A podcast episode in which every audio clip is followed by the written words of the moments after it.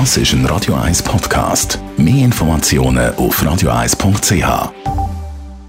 Der Wohntipp auf Radio 1 wird Ihnen präsentiert vom Hauseigentümerverband Schweiz. www.hev-schweiz.ch Zwischendurch mal ein bisschen frischen Wind in die eigenen vier Wände bringen, ist doch gar nicht so eine schlechte Idee. Aber wie sieht das eigentlich aus, wenn man jetzt irgendetwas sanieren will? Stefan Erschi, Experte für Bau- und Energietechnik beim Hauseigentümerverband Schweiz. Braucht man da ein Baubewilligungsverfahren? Baubewilligungspflicht ist leider nicht in der Schweiz einheitlich geregelt und unterscheidet sich von Kanton zu Kanton, im Feinen oft sogar von Gemeinde zu Gemeinde. Grob kann aber festgehalten werden, dass Änderungen in der äußeren Erscheinung, Nutzungsänderungen von Räumen und Massnahmen im Zusammenhang mit Anschlussgebühren bewilligungspflichtig sind. Also eine reine Sanierung von bestehenden Räumen ist sicher nicht baubewilligungspflichtig.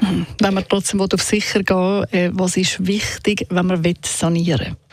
Grundsätzlich empfehle ich immer im Voraus Gespräche mit der zuständigen Behörde, mit dem Bauamt zu suchen. Die Fachleute beraten sie gerne auch über die Form der einzureichenden Unterlagen und wissen bestens Bescheid, ob weitere Fachstellen einzubeziehen sind. Die Gemeindeverwaltung verfügt auch über ein notwendige offizielle Baugesuchsformular, wo man die nötigen Angaben und die einzureichenden Unterlagen klar kann ersehen daraus. Mit dem Bau darf erst nach Eintreten von der Rechtskraft und erteilter Baufreibau begonnen werden. Das heißt 30 Tage nach dem Baubewilligungsentscheid.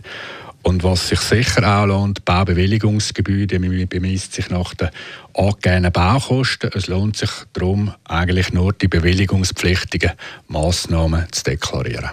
Der Stefan Aschi vom Hauseigentümerverband Schweiz.